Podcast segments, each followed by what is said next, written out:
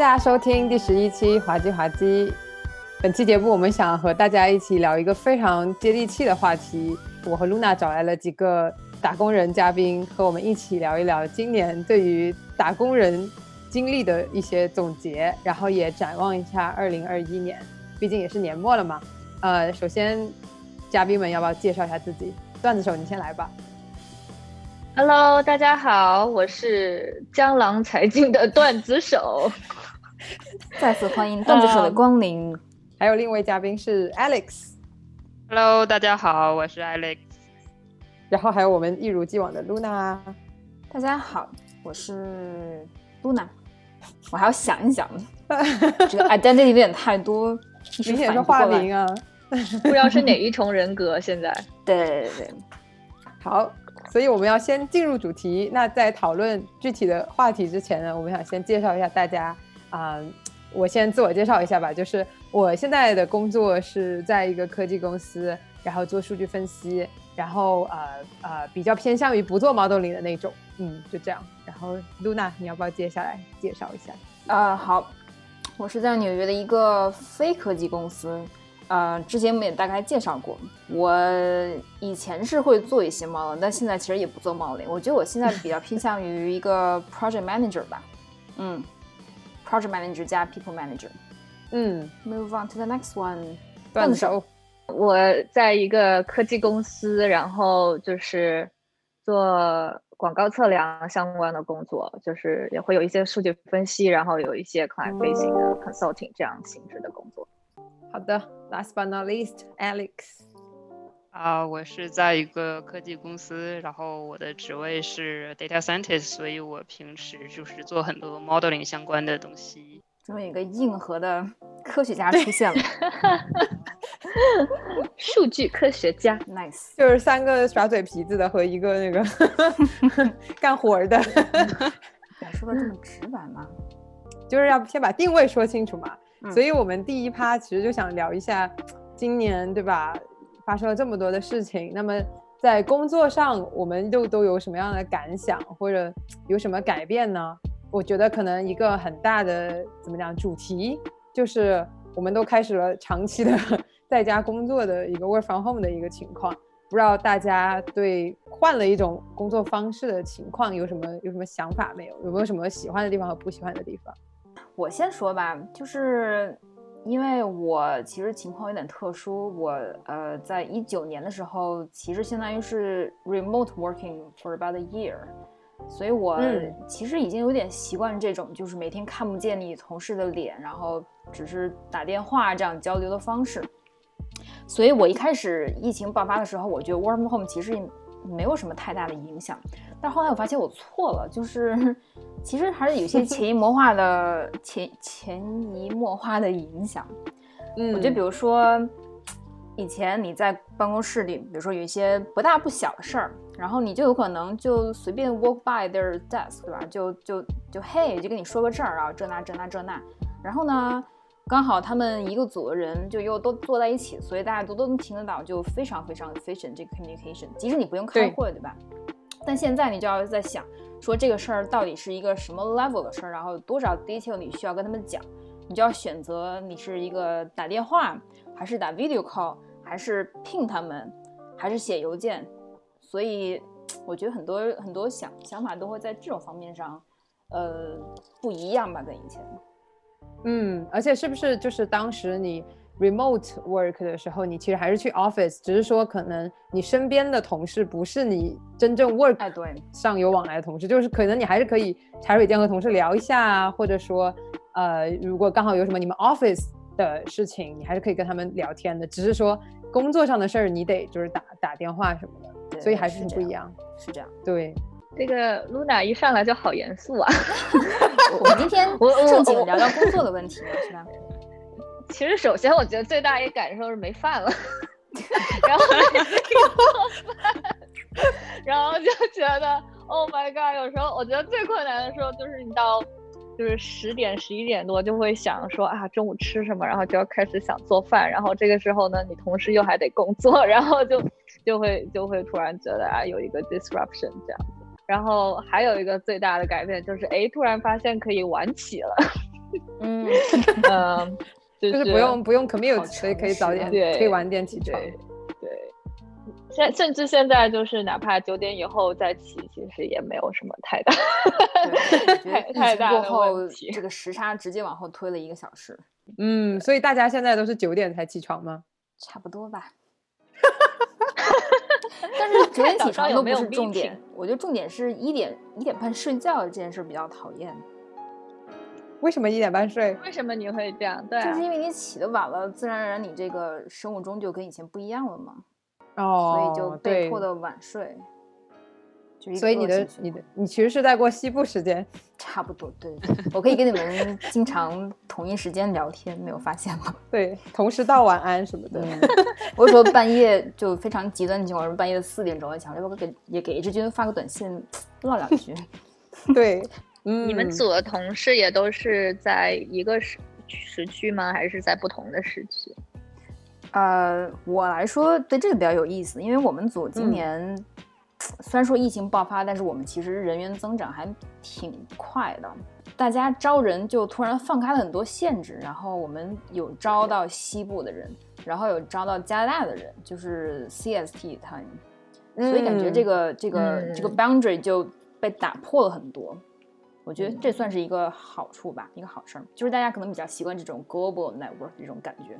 你们呢？嗯，我觉得我没有什么好说的，我完全就是统一时间，暂时因为可能同事都是有家室有小孩，所以也不能说临时搬到哪里去。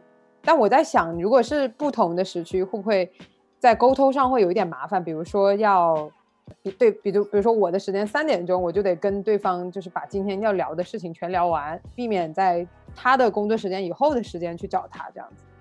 对，这样是嗯确实有一些挑战。但是我的问题嗯是，我们因为是有和 client 合作嘛，我们的 client 就是在西部，所以我们其实已经蛮习惯这种哦 pattern。对，然后呢，我们组里既然有人在东部，有人在西部呢，其实一个好处就是，呃，大部分的工作可能在东部时间就可以完成，但是如果有一些 last minute item，西部的人也可以 cover，是吧？哦，那蛮好的。嗯，这样反而就是大家分担了同样的活儿。但是我觉得确实就是从时，无论从时间的角度来说也好，还是从做饭的角度来讲，还是说就是现在你不能 walk by 别人的桌子，就其实有一点就是沟通的前面的一些铺垫或者成本要增加，就是你得去思考我要怎么找他。我是不是打电话？我怎么样找之类之类的，就可能会需要 think twice，然后再去找人家吧，就跟以前很不一样。对。那那我觉得就是还挺好的耶，沟通的密集程度会下降一点，然后就是对于，对吧？一些不喜社交、更喜欢 自己静静的待一会儿的呃人来说，我觉得还避免了很多嗯，废话时间。对，嗯，不这确实是一个个人 preference 的一点东西啊，就是有人可能就是 prefer 直接杀过去找你，把东西聊清楚了，然后赶快继续手里的活儿。但是有的人会觉得说，哦，我需要一部分的时间是给我自己的，一部分时间才是跟大家沟流的。你们在办公室的时候会，就是比如说你跟你旁边桌的人，然后俩人还在 message 吗？不会啊，我就好奇怪也也也有可能吧。就我觉得，如果是中间隔着电脑对面桌的同事的话，有时候甚至会 message，不然你就得站起来。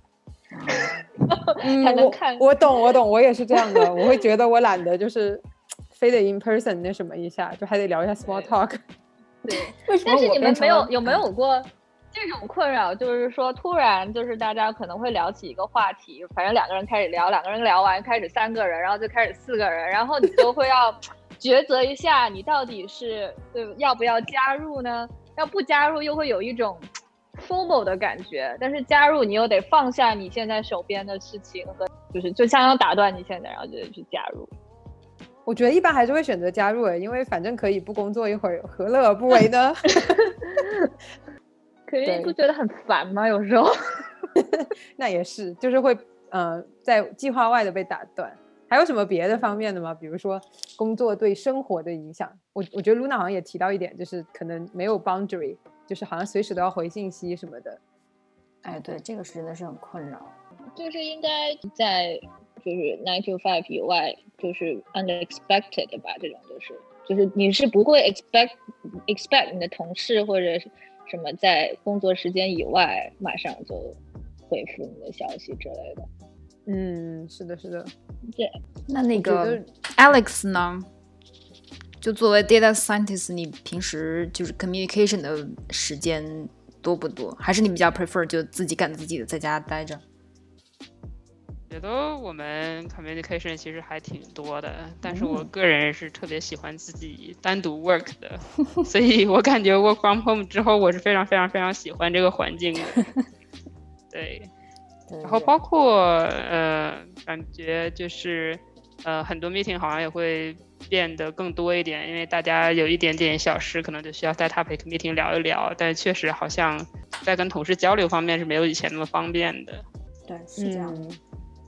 对，我觉得也取决于你你的怎么讲，你的日常工作具体是什么样的 style 吧。比如说是 project base，还是说是有很多 ad hoc 的东西。如果是 project base，其实还是可以就是按部就班，可能就是沟通成本的上升并不会影响到你的进度。但是如果是你的是很多是 ad hoc，你经常要找人就是去讨论什么的，那可能现在 work from home 就会麻烦一点，你需要去把你的 meeting 塞到别人的 calendar 里面，然后有时候就会就会。不一定塞得进去，不能及时的沟通这样子。但我觉得有一点不好，就是你发过去的消息，然后因为我们现在用那个 Microsoft Teams，所以有一点好处或者不好，就是你可以看到对方有没有看你的消息。然后我一直是关掉那个已读的，是可以的吗？对，是我一般没有人关了也，所以就很烦。然后你就有的人就会 ghost 你，知道吗？哦，就是你给他发完之后，跟他说 urgent message，然后他看完之后，三个小时之后还不理你。Oh no！所以我觉得这个就很很难受。那可不可以说成是就是偷懒变得更容易了？就是 就是不 responsive 的人变得更不 responsive。对对对，我觉得真全凭自觉。嗯，就是你也没对他没有什么办法，他不回你，那你能怎么办呢？对吧？你也不能跑去他家抓他。所以某种程度来说，是不是？还是不太可能永久的去 work from home 这样子，我觉得挺好的。就就是就是，如果等到要开，就是回回 office 的话，我应该也会回 office。但我觉得就是非常可行。就如果你想可能 work work from home，所以段子手是完全是赞成，就是觉得也不需要硬要在办公室见到同事什么的。嗯，我觉得不是。必要的吧，就比如比如说，其实可以说一个月或者一个 quarter travel 一下，或者去一下办公室，然后就勾留一下。但是大部分时候 work from home，我觉得。原来如此。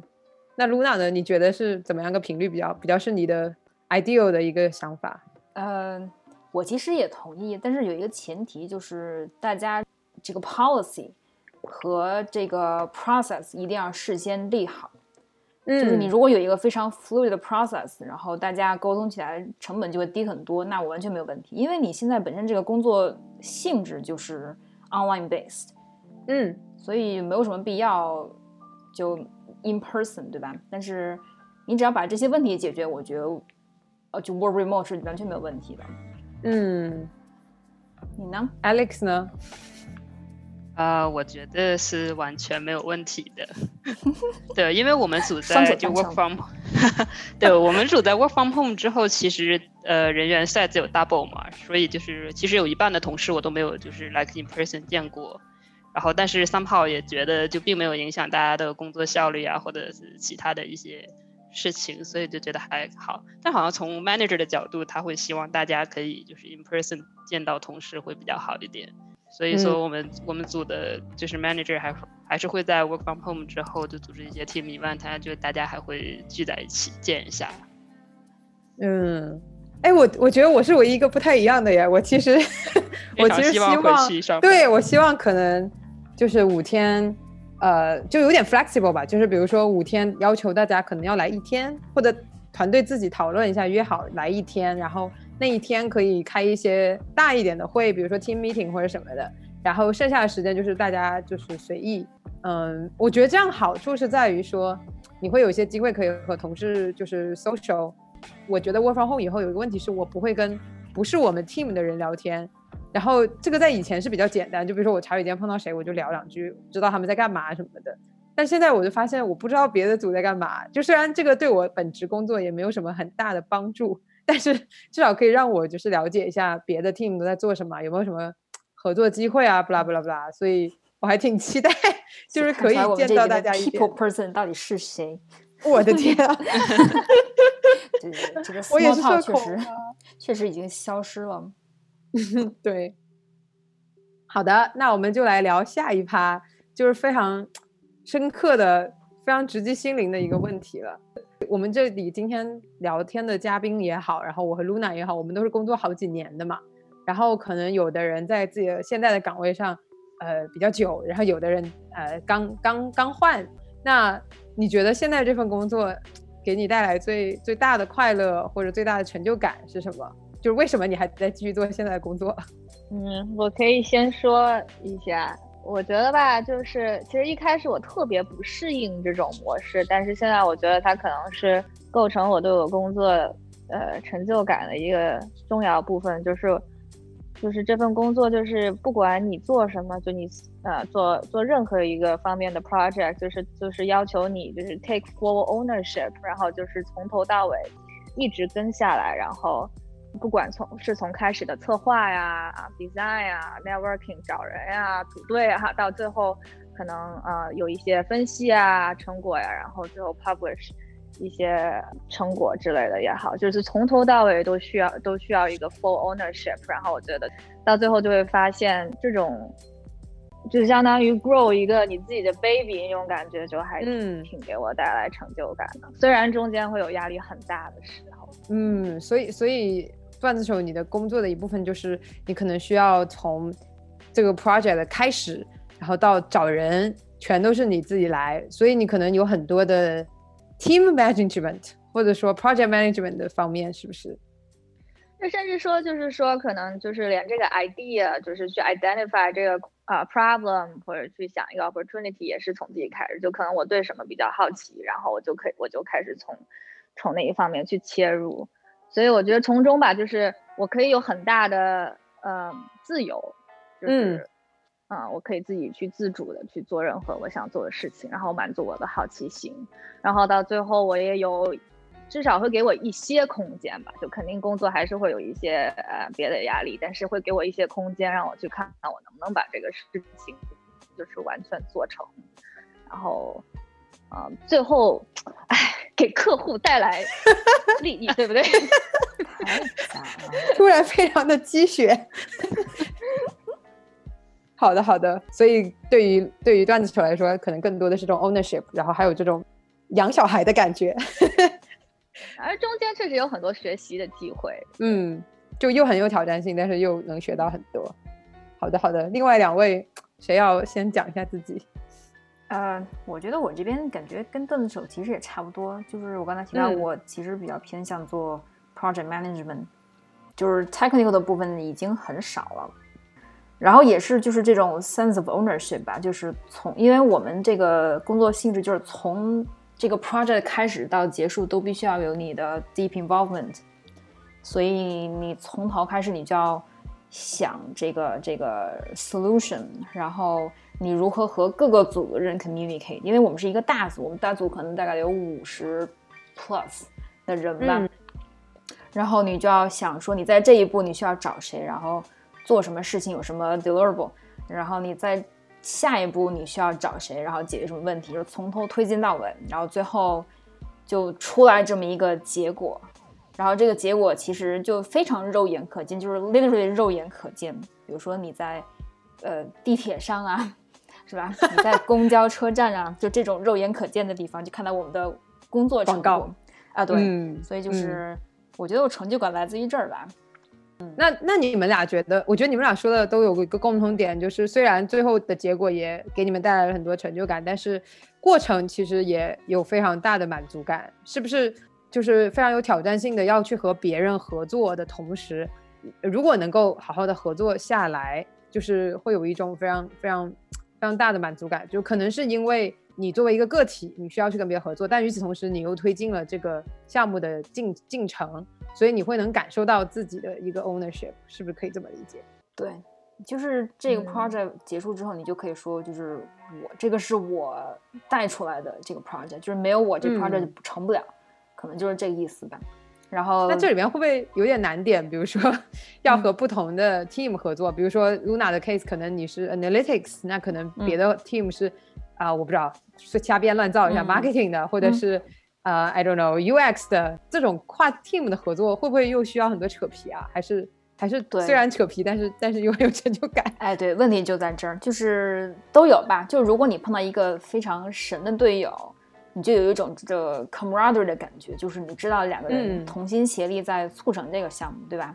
然后沟通也非常的顺畅，就非常爽。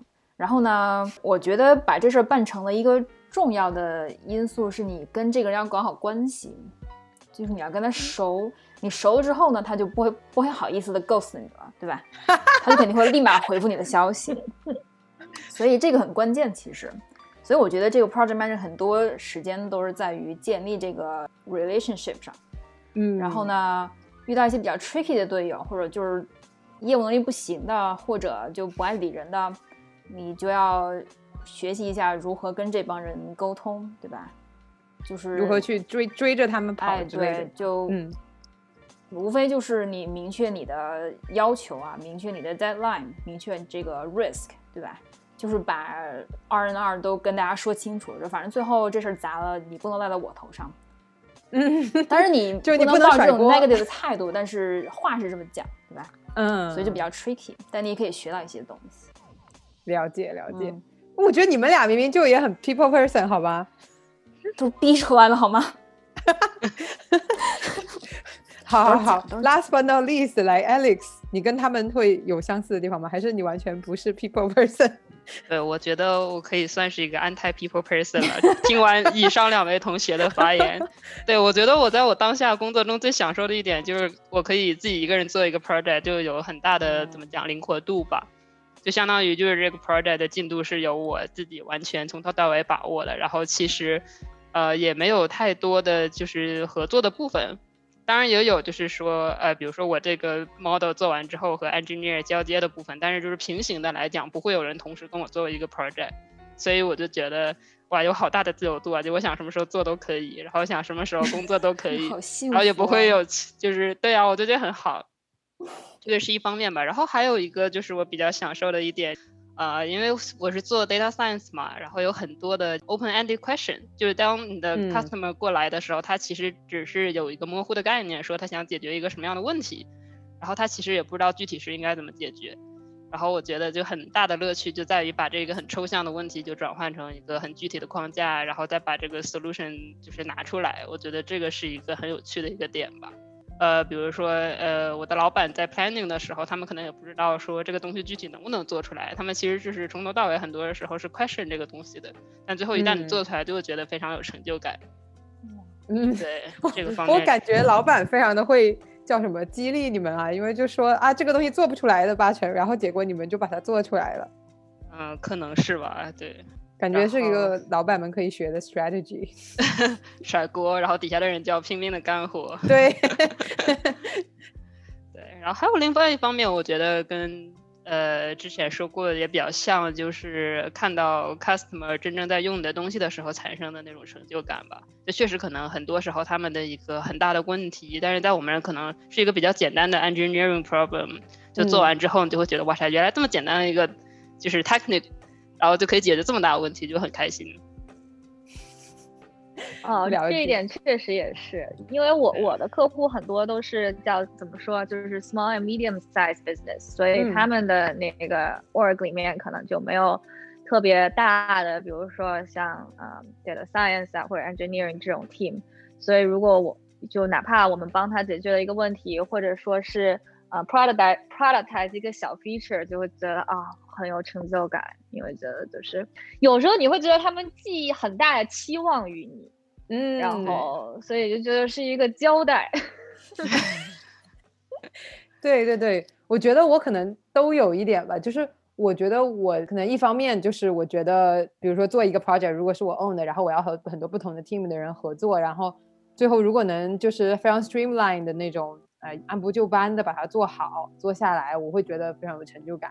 但另一方面，我觉得也确实就是因为我们 team 可能，嗯，从 data 方面来讲，就是没有很多 data in place 那种感觉，所以就是做一个很小的东西都能算是很有 impact 的一点东西，可能这个 会让我觉得非常的非常的有成就感，就是说，呃，可能在一张白纸上面能够去画几道彩色的东西这样子，所以我觉得可能总结下来，我们四个人都有一点是。project managing 方面的就是做完一个 project，嗯，有 ownership，有 leadership 这样。然后另一方面就是做了点实事，比如说 这个 project 确实给客户带来了 X percent 什么 growth，或者说我们能看到他们用了我们设计的东西什么的，是不是可以这么总结？大概？其实我是很讨厌 project management 的。嗯，但是我觉得就是合作的过程中吧，就是。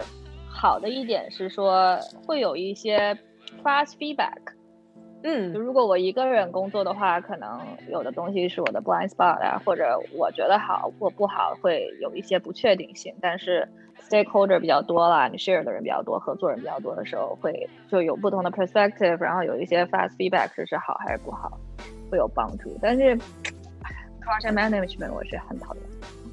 我感觉我们几个人都非常的好学，就是每次能学到点东西就已经很开心了，真是非常有正能量。那接下来我们要讲点负能量的东西了。那对于现在的工作，最大的痛苦是什么？看一讲到痛苦就没有人说话了，就太多痛苦，无法言说，说不出口。呃，我觉得也说不上痛苦吧，但我觉得非常别扭，就有一点的事情就是。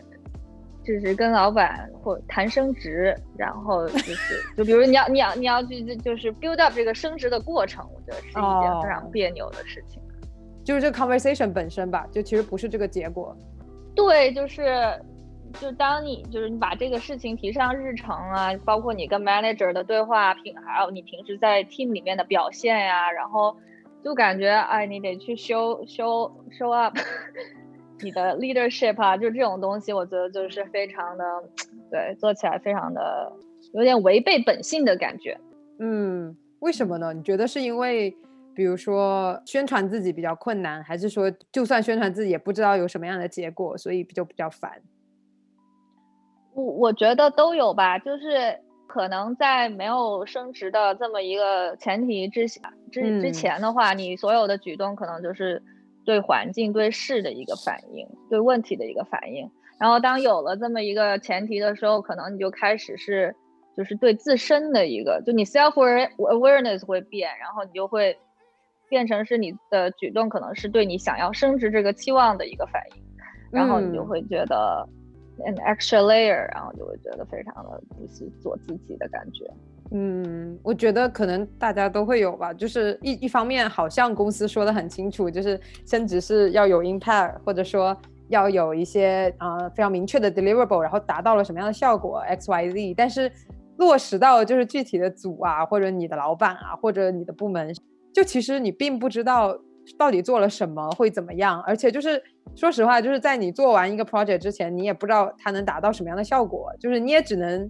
就像你说的，非常 responsive 的去啊应急的去反应或者去思考，去去做一些事情。但是做出来以后，到底这个能能不能有一个 impact，或者说能不能入得了大家的法眼，就其实还挺挺难衡量的。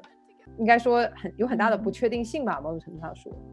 对，就是很少有有很多事情就无法量化吧。嗯，对。然后 day to day 的工作也不就是我不知道你们，但是我猜大部分就是可能你的 manager 也不会看到你所有 day to day 的表现，就是你平常，所以就对升职来说也是一个问题，就你怎么技巧的让你的上司看到你。对，这一个巧劲儿就是重点，其实在于第一个 show off，第二个是嗯 communicate，这其实不是在于你具体做了些啥，因为没人也知道你具体做了些啥。他们也不 care，就看你怎么包装你自己做这些东西吧。那这方面，我觉得可能我们作为亚洲人，天生就拼不过美国人，是吗？对，我觉得我在以前，因为我以前公司特别多美国人，我觉得我在以前学到了很多。包装自己的一些一些技巧。虽然我并不能真的把他们全用上了，但是，但我觉得至少就是我见过哦，好像很厉害的人是怎么吹牛的，怎么 BS 的。我觉得啊，真的是有差距。嗯，还有什么别的方面的困扰吗？李世军，你有什么痛苦吗？我觉得挺难说的，其实。啊，我觉得有各种各样的，就是所谓的痛苦。我觉得一方面就是还是像我们刚刚说，就我们的工作都要和很多人合作，然后有的时候就是在合作的过程中，其实会有一些问题，比如说对方有一个 idea，然后你有一个 idea，你怎么去 balance 这个两个人的意见不合，或者说在很 corner case 的情况，你要是遇到一个非常奇葩的同事，他把你你你所给的 feedback 当成是对他的批评。嗯，然后不能够就是有有一个 open 的 mindset 来跟你讨论事情，我觉得这种是非常 tricky，然后会让我觉得天呐，我明天不想上班的那种感觉，一个一个 痛苦的事。对，嗯，interesting。我觉得我来说呢，我觉得可能也是部分因为疫情的影响吧。我觉得现在我的工作上的怎么说压力或者心情，非常大的影响到我下班之后。的心情，然后就会影响到一些睡眠。就比如说这个 project，我今天比如说在等谁的东西，我等不来，我等不来之后呢，我自己这边就没办法推进，这个事儿就完不了。但 due 呢，就可能是三天之后，那我就会不停的在想这事儿要怎么办呢？然后就搞得睡眠质量其实不是很好。说实话，这一年以来，就无法彻底把这个 work 和 life 切割开。对，就像以前你可能在不同的地方，你回到家是家，在工作是工作，现在就比较难把那个 mindset 切换回来。嗯，可是以前这种情况也会出现，不是吗？就是三天以后要 deal，但是现在事情卡在另外一个人的手里。理论上是，但我不知道为什么，感觉以前也没有那么严重。我觉得可能真的是因为这个场景切换吧，就是你走出这个 office，感觉可能就好一点。就感觉是回到你自己的世界，但是你现在就都是在家里，你只是从屋子里换到厅里，然后感觉这事儿也是跟着你从厅里走到了屋子里，就跟你走到你的床上，走到你的梦里，所以你得走远一点，就是 对呀，走回家就走走着走着那事儿就走丢了，然后 对对对，反正就再深层说，我觉得现在。还是缺乏一种就是 confidence，就是这事儿肯定能搞定，所以我不用担心的这种心态。或者说，如果这事儿搞不定会怎么样？对，我觉得我也会经常 question 自己，就是 what what's what's the worst thing could happen？Therapist 上线。就理论上其实也没有什么太大的后果，是吧？对，当然也有别的特例，但是我觉得可能我自己就是比较想把这事儿做好吧。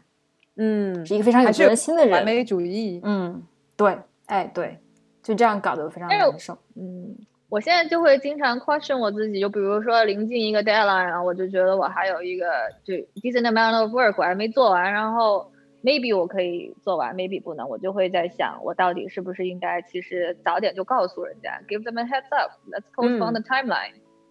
对，maybe that 其实就就大家都都解脱了。换 deadline 是一个方法，对吧？嗯，对。还有政治不正确的另一种说法，就是 deadline 是无数的嘛，就是就是睡觉，我们还是比 deadline 重要的。真的，睡眠质量太重要了。来自一个失眠患者的心声。哦，哎 呦，哎，maybe 你早点起床就可以。有道理，太损了。哎呀，这个，我现在觉得。这个夜行人和晨行人是由基因决定的，所以这事不赖我。对，哎，我还有一个方式，我又要安利一次了。什么？去攀岩。攀岩保证你可以睡着。就是做一些非常累的体育运动，是吧？好的，好的。尤其是攀岩。好的，现在段子手是攀岩的那个代言人，先锋，正属于狂热时期。嗯，好的。Alex 呢？有什么痛苦的事情说来，让大家开心一下？痛苦的事情啊，我想一下，好像没有什么特别痛苦的事情啊。我感觉一直就在，一直就在凡尔赛。哎，没有，我觉得可能就是心比较大吧。就像那个刚才说的，比如说同事拖延 project，然后导致我赶不上 deadline，我好像对这个事情就比较无所谓一点。然后我就会跟我的 PM 说，我说谁谁谁 block 我了，然后就完事了。然后我就觉得这个事情已经放下了。就找个 PM 来帮你催别人，把包因为因为 PM 的职责所在嘛，对吧？我们要好好分工，然后给他他应该做的工作 就结束了。我我觉得我不应该承担太多的精神 burden。嗯，我开玩笑，其实也会有一点了，但感觉就是那也没有办法，对吧？嗯，然后其他不是很开心的，可能就是呃，在一个职位做时间久了，重复性的工作会多一点，然后会觉得有点无聊。就比如说你打交道的人啊，都是同一批人，因为 customer 是同一方嘛，只不过是跟他们有更多新的项目一起做，然后包括用的一些呃 technic 的东西也都差不多，就会觉得有点 boring。嗯，是的，但好像也没有特别的让人烦心。Sorry，又凡尔赛了。对，我感觉你非常凡尔赛，所以，但是我们讨论一下，就是这些所谓的痛苦，你们觉得？嗯，有到你觉得需要去换工作或者需要去转向转专业的一个地步吗？还是 so far 他们还是 manageable 的？某种程度上说，哦，我只是想说，我我每次想这件事，我曾经有一段非常痛苦的时间，就是因为 leadership 的问题。然后我每次都在想想，我就会想到 Suits 里面的一个场景，然后那个 那个 Jessica 说过一句话，然后就是大概意思就是说你。千永远都不要在你就是最 desperate 的时候，就是你觉得你最差的时候去去做职业选择，去跳槽，因为这个时候你面就是很大的可能性，你就会 low ball 你自己。我我觉得他大概是这个意思吧。就有时候我也会想到这一这一点，所以我觉得如果是换工作的话，大概不应该以痛苦为出发点，而是还是就是以未来的机会为出发点。嗯，那你从怎么讲 deal breaker 这种角度来讲，所以你的意思是，就是纯粹的一个心情上的不好，或者说某一个具体的啊原因导致了这种心情不好，不能作为 deal breaker，而是要就是比如说去理性的分析一些具体的情况，然后再决定要不要跳槽，是不是？对，就是可能换工作的话，还是会把现在的痛苦和那个工作分开来看吧，嗯，这样会比较好一点。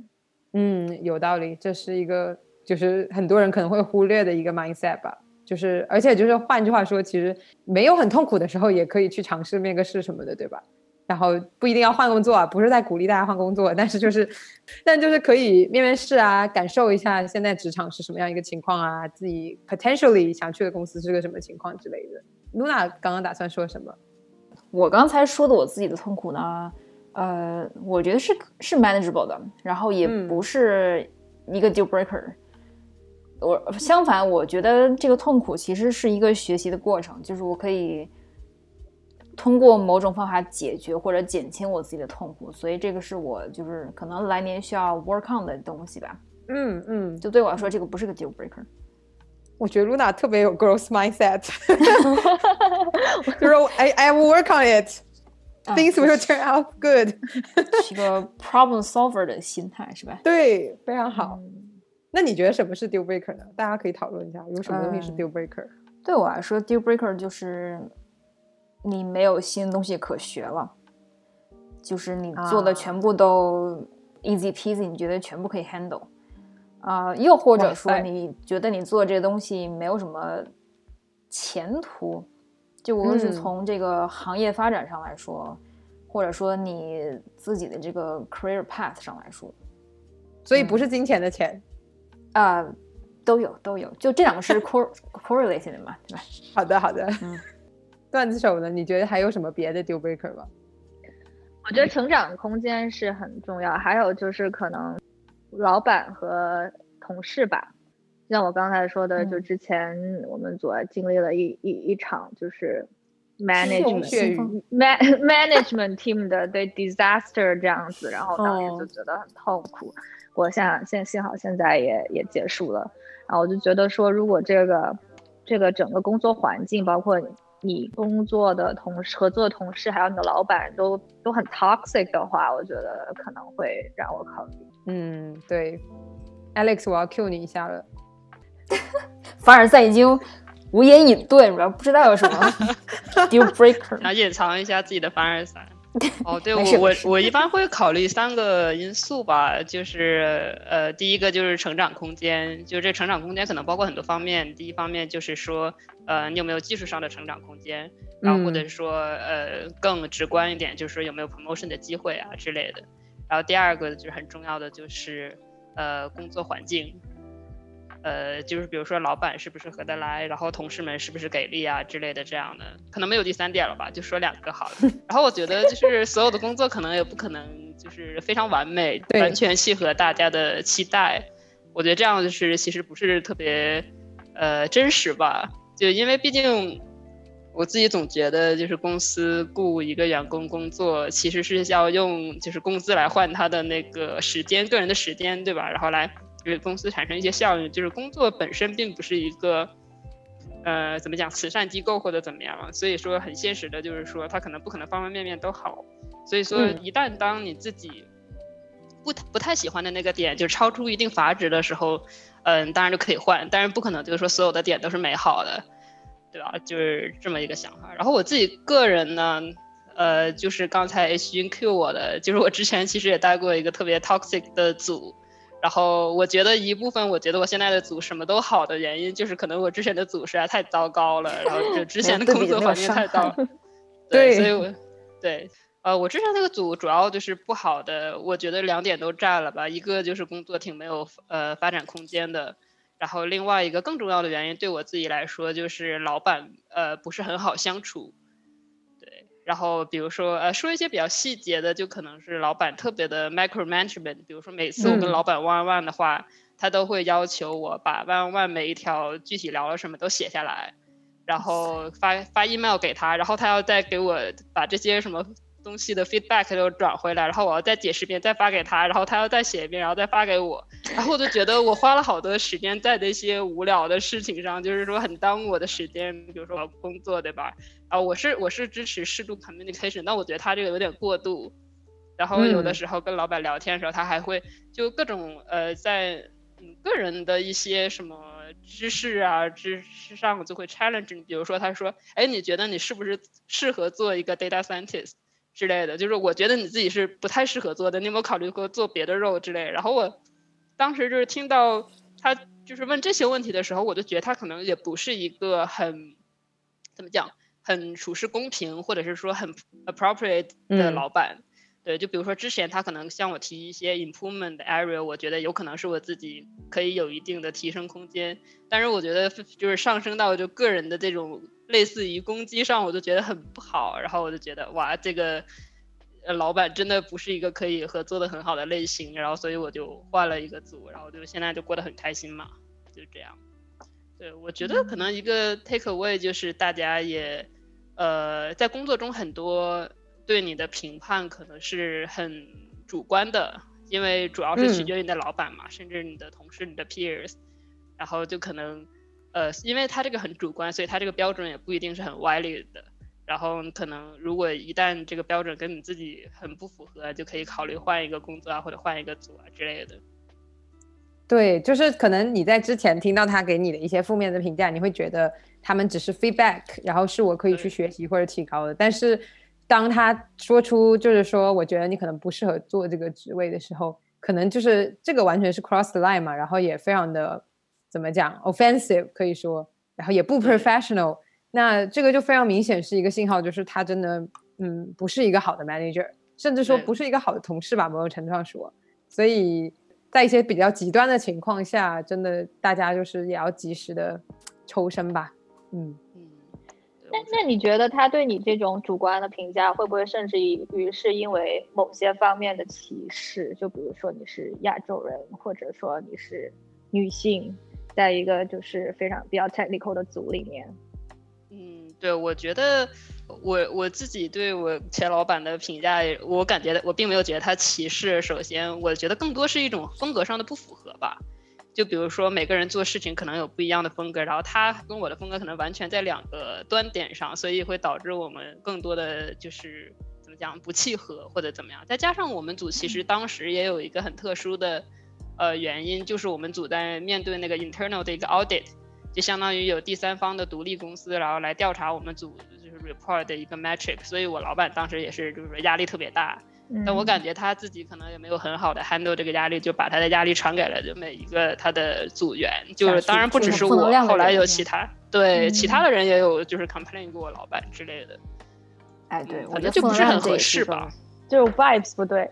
嗯，所以 toxic 的队友或者 toxic 的老板，尤其是老板，可能是大家觉得非常 deal breaker 的另一另一个很重点的事情。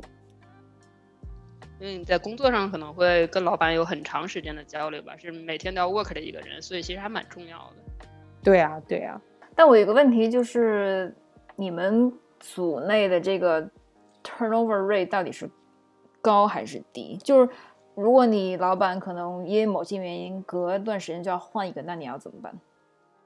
换组吗？我反正换了好几个老板，最近这段时间。那怎么办？就。感觉非常的 tricky。我觉得一方面就是不停的去跟你的新的 manager 去去磨合，然后给 fill he or she in 就是一些 historical context 这样子。嗯。然后另外一方面就是 long term 来说的话，就是在公司和 team 里面 build your personal reputation 吧。就是 somehow 你也不是完全依赖于你这一个老板，然后来。对，来左右你的工作或者你的前途或者你的成长，这样子。对，我觉得就是这个长期就是经常性换老板，其实是对你自己的这个 career 有一些伤害的吧。就毕竟你你需要花很长时间 build 这个 relationship，而且你要他知道你过去做这些事情，然后才有你自己的 reputation。所以我觉得这个还蛮 tricky 的，就是你如何呃在快速时间内能让你老板首先信任你，然后。知道你是在一个什么 level 上，然后才会帮你考虑一些 career growth 的方面的东西。我觉得这个蛮难的，就靠运气吧。我觉得对，短期内肯定都是有一些可能成本的，然后甚至是负面的影响。嗯嗯，对，但有可能会带来新的机会。啊，那倒是，对，特别是，嗯，特别是当你换新老板的时候，他可能对一切都不熟悉啊，然后他可能更需要来依靠。是一个，对对对对，哎，对这个方面说，也是一个学习的 opportunity，提高的 opportunity。嗯，就更需要你展现一些自己的这个 ownership 还有责任心吧，可能。对，嗯，再吹嘘一波自己。你你能够很快，我是不行了，但是我感觉，呃，有的人就很行，就是如果你很 可以很快的，就是摸到他的 intention，然后摸到他的目标，然后你知道 how to help her to look good，那那他就会其实很快就会对你产生很好的影响，这样子。对你现在是女老板吗？会是一个很对。你现在是女老板吗？呃，对。啊，怪不得说 help her。哦，我都没有意识到。嗯嗯嗯但是关于老板这个问题，还是就是确实像我们刚刚说的，有时候也需要碰，有时候也需要自己的努力去磨合什么的。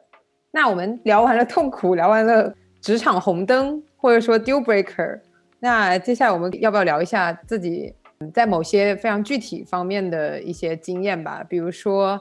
呃，我们在座四位都是女生，然后又都是中国人。那我们在北美的这种职场环境里面，觉得有什么？我觉得我们可能已经聊到一些了，就是说我们觉得我们有什么天生不能说天生，就是说因为自己的成长环境啊，各种方面有没有什么不适应的地方？有没有什么觉得自己可能要 work harder 的地方？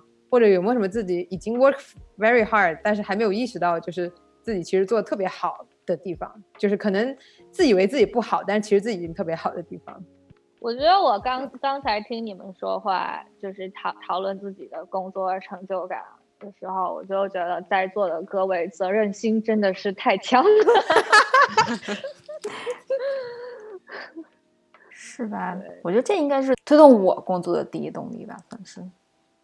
嗯，我觉得好像真的很少有中国同事是非常。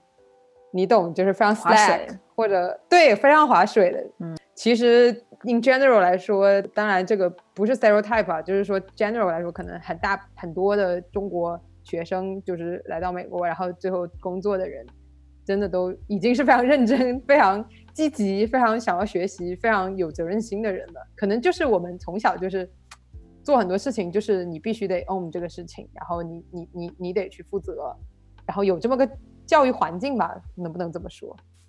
是，我觉得我们这个群体吧，还是比较的责任心强，然后同时也比较自律，可能也是从小带到职场的这么一种习惯。但同时有不好的一点，就是可能就有时候明明不是你自己的问题，也不是你的错，然后你就喜欢把责任往自己身上揽，可能都是无意识的，造成不喜欢负责的人更不喜欢负责，然后还可以就是 escape。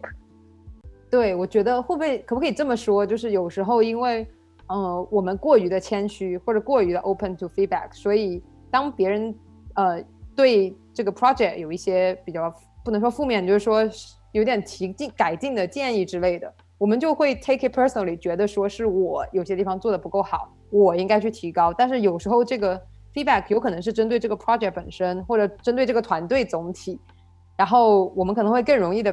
去把它理解为对我们个人的一个一个一个一个说法，然后就进一步的降低了怎么说对自己的评价，然后嗯，因为对自己的评价低，然后又进一步的会觉得啊，以后我如果有什么东西做的不好，也是因为我自己不够好什么的，就是可不可以把这个归纳为一种啊 imposter syndrome 的一个一个结果？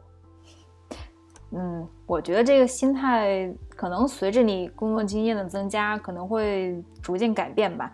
就是可能你刚入职场的时候，可能对自己首先没有什么信心，然后你呃工作经验又不足，然后有很多事情就会 take it personal，就是比如说搞砸了一个小事儿，做错了一个小 report，然后这个 report send 给 leadership，然后一看错了，你就觉得啊完蛋，怎么办？怎么办？怎么办？是吧？但是慢慢慢慢你经验多了，你知道自己几斤几两，你知道你自己能搞定这件事儿或者搞不定这件事儿，然后。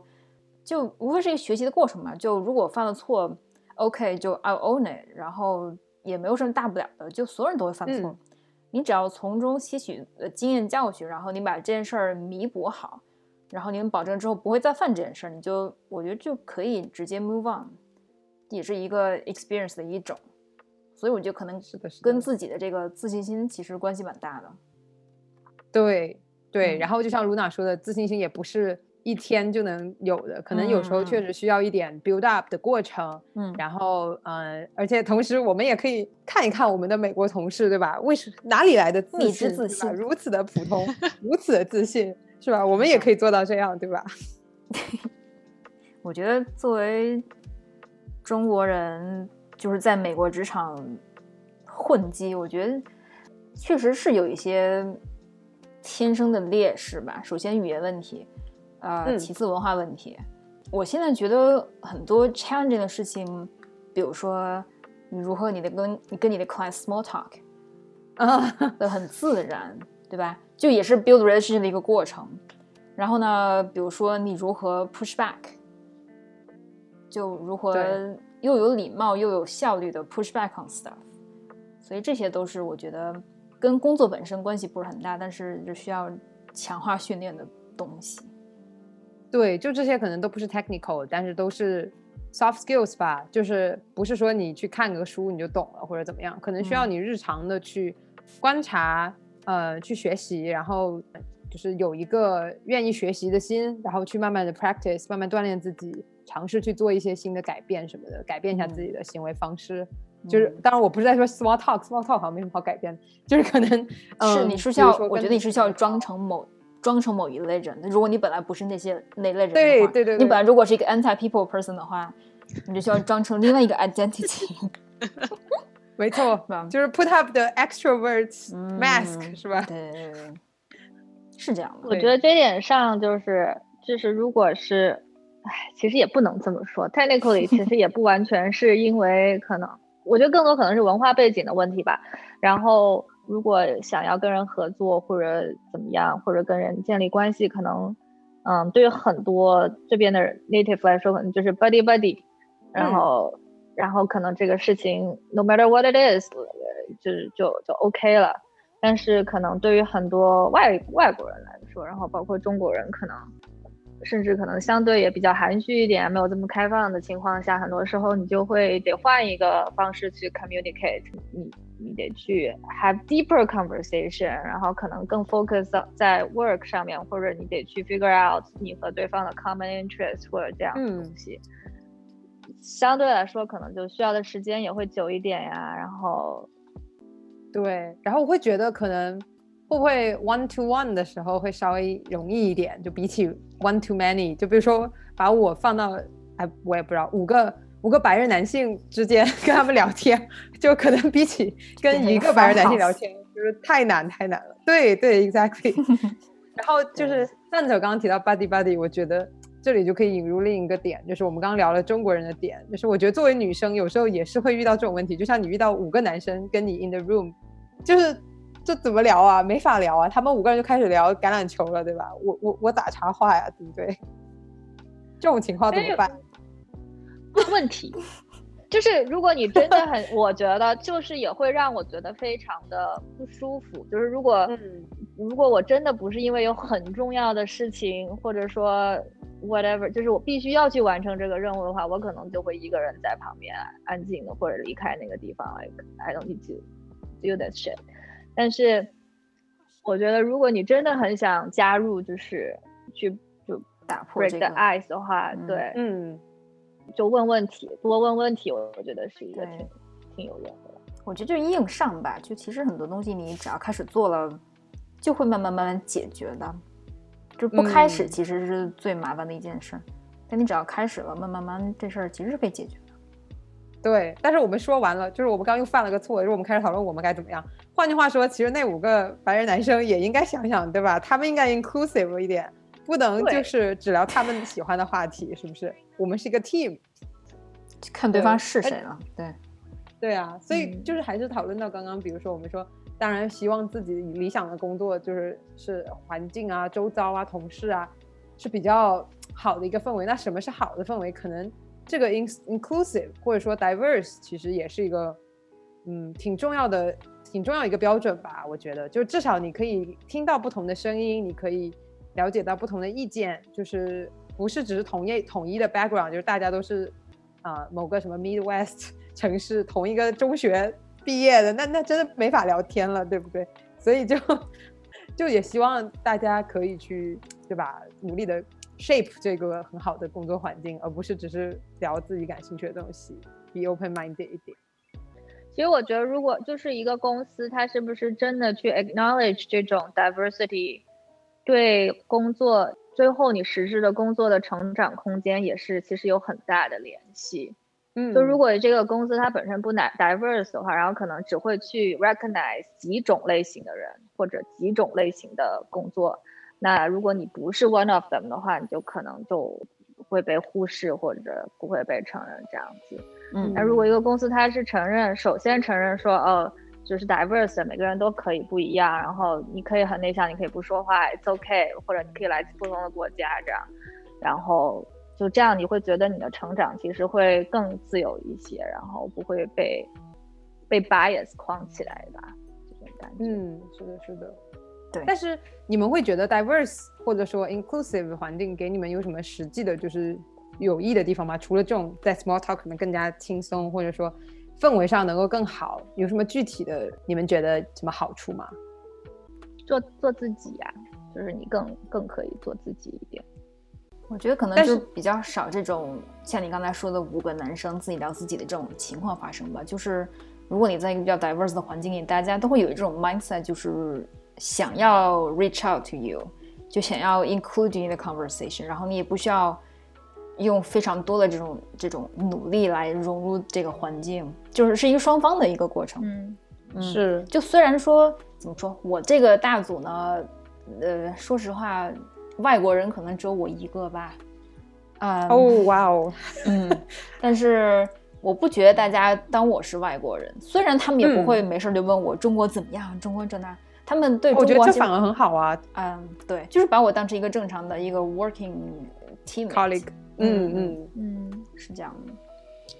我觉得还有一点就是，如果大家背景很不一样，可能比如说同样一个 project，同样一个一个 problem，大家可以想出不同的不同的 idea。就不是，比如说所有人如果都是学统计的，可能大家想的全是统计上面某些 techniques、某些 model。但是如果有人，比如说以前是 CS 的，或者甚至是文科的，那会不会他能想到别的一些研究方法，或者别的一些 qualitative 的一些？方法去解决同样的事儿，那我觉得如果能有不同的方法去碰撞的话，那也可以激发出更多的好的 idea。某种程度上说，嗯，对，就是这个多方面的 diversity，就不只只是这个 ethnicity 是吧？还是有这个 background。对，对对对对对。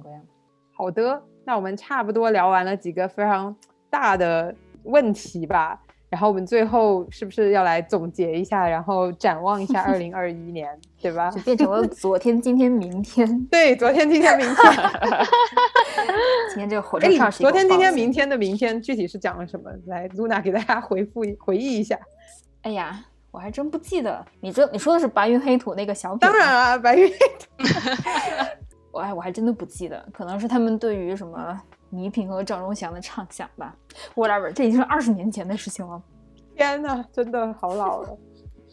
那我觉得可能一个畅想就是希望明年的工作环境更加的，对吧？diverse，更加的 inclusive，更加的 open-minded，大家都愿意去碰撞出更多的火花来。嗯，哎，首先我们我们那个打个赌吧，你们觉得什么时候可以 open the office？十月。十月，嗯，Alex 呢？想一下，夏天吧，七月份、八月份。你是在做什么 analysis 吗？我好希望是后年的七八月份，不要是明年。七月份，嗯，段子手呢？可能也七八月份吧。嗯，给大家还是比较乐观的。露娜呢？露娜说后年。没有，我觉得，我我觉得也差不多是这样。我觉得夏天吧，是一个我们的美好的愿景。好了，继续，明天。对啊，大家还有什么关于明天的畅想？没有啊，我觉得都挺好的，我很满意。又来，又是白雪。没有啊，今年已经碰到底线了吧？在很多哦，触底反弹是这意思？对啊，应该触底反弹一下。好的好的，不是白雪。我觉得今年这一年，感觉折腾的各大公司其实也都是反思一下自己现有的这种工作模式，是吧？就重新讨论一下这个。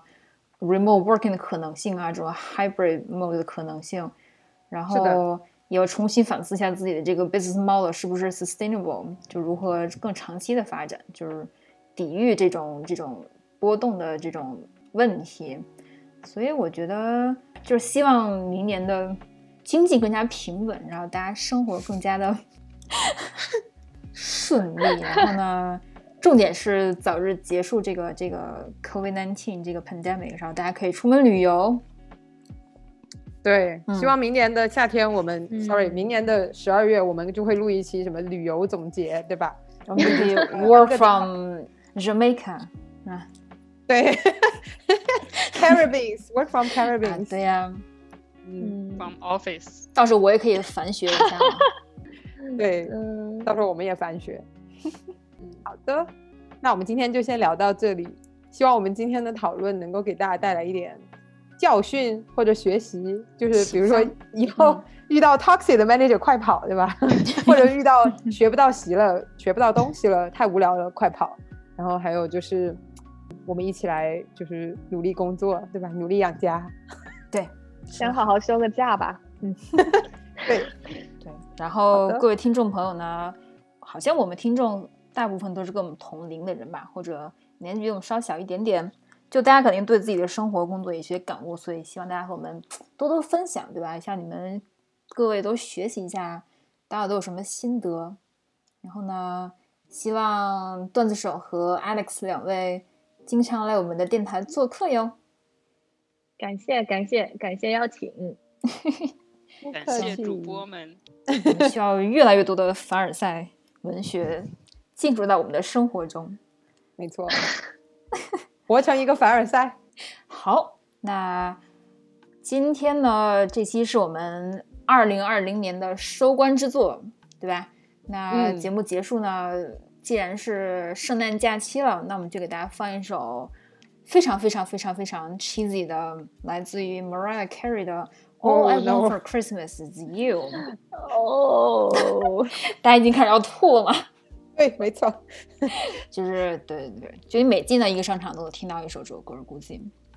Anyway，在年末的时候呢，希望大家过一个好好的圣诞假期，然后每天开心，嗯，趁着这个时间多多休息。希望来年充满了电，我们继续加油，好吗？Yes。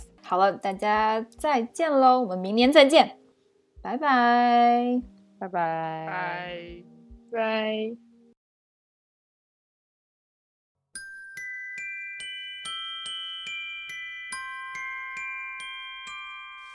I don't want a lot for Christmas.